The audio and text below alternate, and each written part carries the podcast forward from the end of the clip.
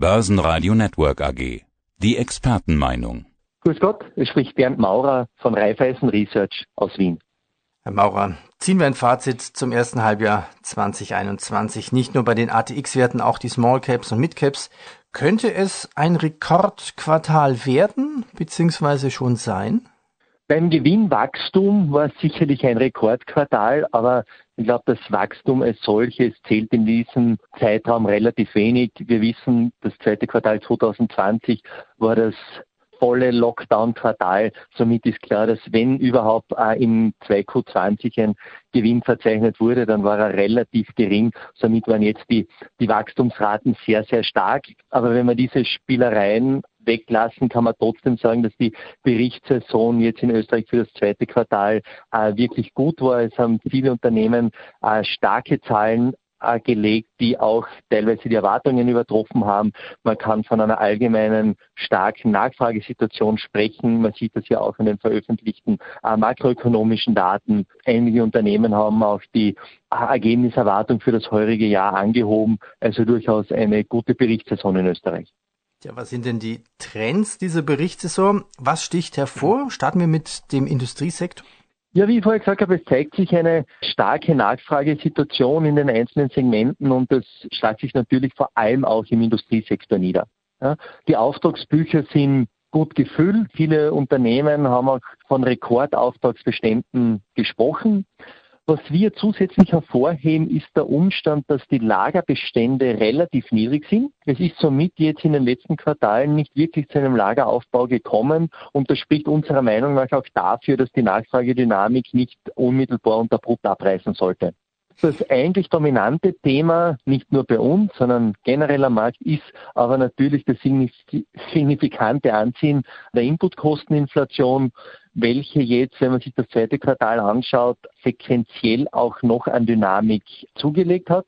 Der Preisauftrieb ist dabei breit gestreut und betrifft neben Rohstoffen auch Energie, Zwischenprodukte, Lohnkosten, Transportkosten. Also ist sehr, sehr umfassend. Das Ganze spielt in das Inflationsthema natürlich rein und das hat dazu geführt, dass wir im zweiten Quartal jetzt schon negative Effekte auf die Profitabilität oder für die Profitabilität gesehen haben. Generell wird aber versucht, von den Unternehmen durch Preiserhöhungen den Druck abzufedern, was jetzt abhängig vom Geschäftsmodell schneller oder langsamer möglich ist. Wir erwarten uns im dritten Quartal einen weiteren negativen Einfluss auf die Profitabilität, der wahrscheinlich höher ausfallen wird als im zweiten Quartal.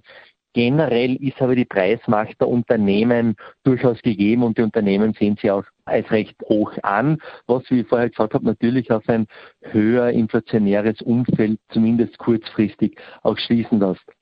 Zahlreiche Unternehmen, wie vorhin schon angesprochen habe bei der Eingangsfrage, haben den Unternehmensausblick erhöht. Beim sage ich sehr repräsentativen Industriesektor waren das in Österreich äh, die Wienerberger, Föstalpine, Amag, Andritz, Frequentis, Lenzing und auch die AT&S.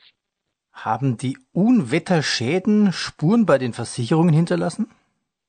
Die Unwetterschäden haben Spuren bei den Versicherungen hinterlassen, aber wir können sowohl bei der Vienna Insurance Group wie auch bei der Unica von äh, absolut guten Quartalsergebnissen sprechen. Trotz überdurchschnittlicher Unwetterschäden waren die Schadensquote, die Combined Ratio relativ niedrig bei 94, 95 Prozent. Das ist der eine oder andere Prozentpunkt weniger als im Durchschnitt der letzten Jahre und vor Corona. Was ist der Grund dafür? Der Hauptgrund dafür liegt in einer niedrigeren Schadensfrequenz, vor allem im Kfz-Bereich, weil das Verkehrsaufkommen noch etwas niedriger ist als zuvor. Generell waren aber die Versicherungsergebnisse oder was für uns das Überraschende war, das positiv Überraschende von einer stärker als erwarteten Prämienentwicklung getrieben, vor allem im Corporate-Geschäft, das Geschäft äh, im Schadenunfallsegment.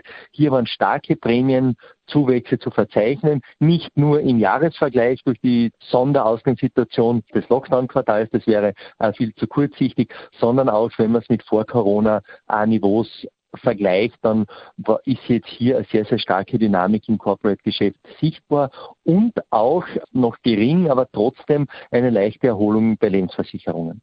Wie ist denn die Lage bei der Telekommunikation? Telekom ist natürlich ein Sektor, der jetzt vom Umfeld profitiert und in den letzten Quartalen profitiert hat. Wir sehen zunehmende digitale Anwendungen im Alltag, die zu einer steigenden Nachfrage nach Telekommunikationsdienstleistungen führen. Das von Privaten wie auch bei Geschäftskunden, Stichwort Digitalisierung und IT-Projekte.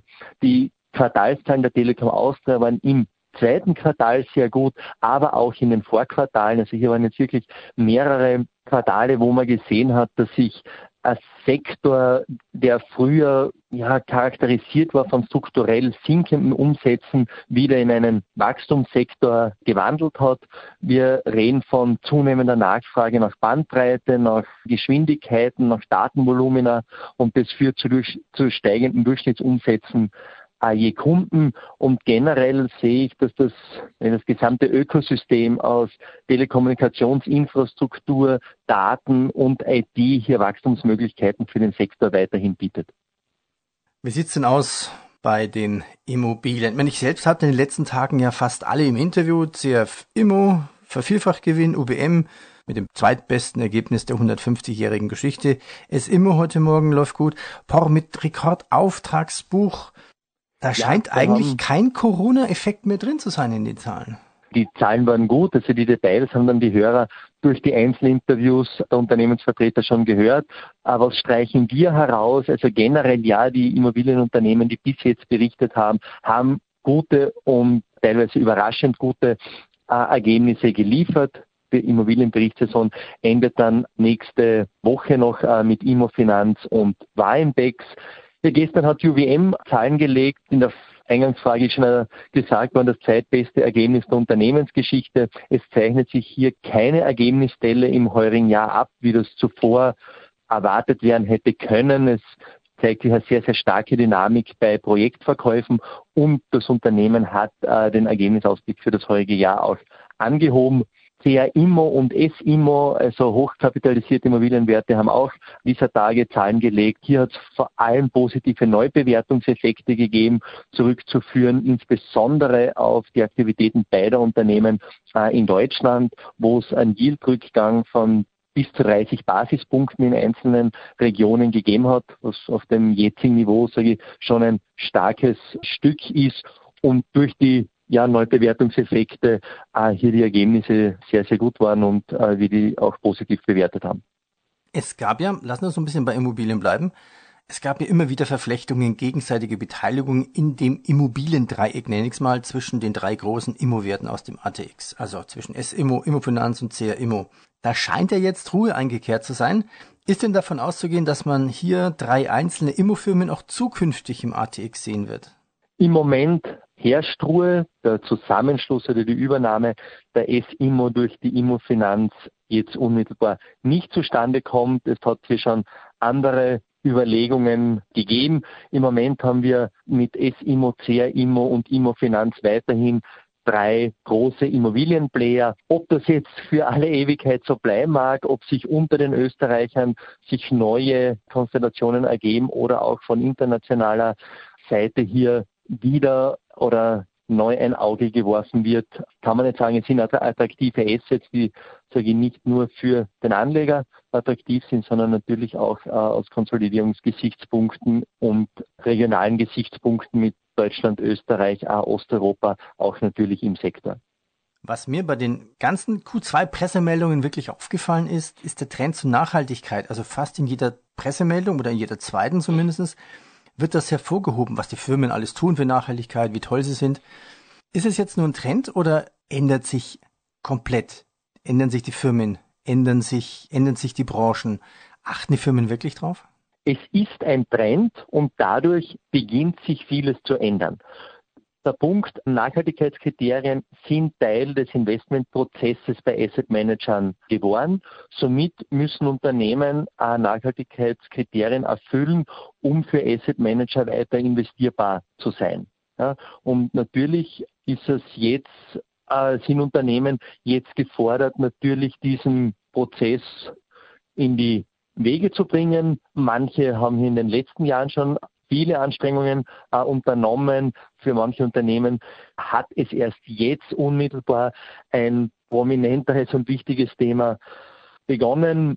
Und die Kommunikation darüber, tue Gutes und spreche darüber, glaube ich, passt gerade beim Thema Nachhaltigkeit sehr gut. Und man ist natürlich gerade hier gezwungen zu kommunizieren, was man hier tut. Es gibt noch wenig generelle Standards, also mit einmal jedes Unternehmen äh, individuell seine Nachhaltigkeitsstrategie, seine Nachhaltigkeitsziele dargelegen, um eben Asset Managern zu vermitteln, in welche Richtung es hier geht, weil eines ist klar, Nachhaltigkeitskriterien sind zu erfüllen, um weiterhin äh, investierbar zu sein.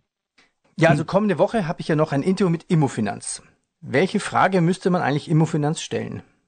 Bei der Immofinanz steht ein Thema zusätzlich mehr im Fokus, obwohl es auch die äh, Unternehmen betrifft, die ich vorhin genannt habe. Das sind steigende Leerstandsraten in Osteuropa. Hier haben wir über die letzten Quartale die äh, Leerstandsraten doch sichtbar zugenommen. Hier ist die diese Frage, wie geht das Unternehmen äh, damit um? Was heißt das für die Mieten? Was heißt das für die Verlängerung der, der Kontrakte? Grundsätzlich das Ergebnis der Immofinanz sollte aber ebenso von positiven Neubewertungseffekten wie bei den anderen geprägt sein. Herr Maurer, vielen Dank. Danke. Sehr gerne. Ich danke. Börsenradio Network AG. Die Expertenmeinung.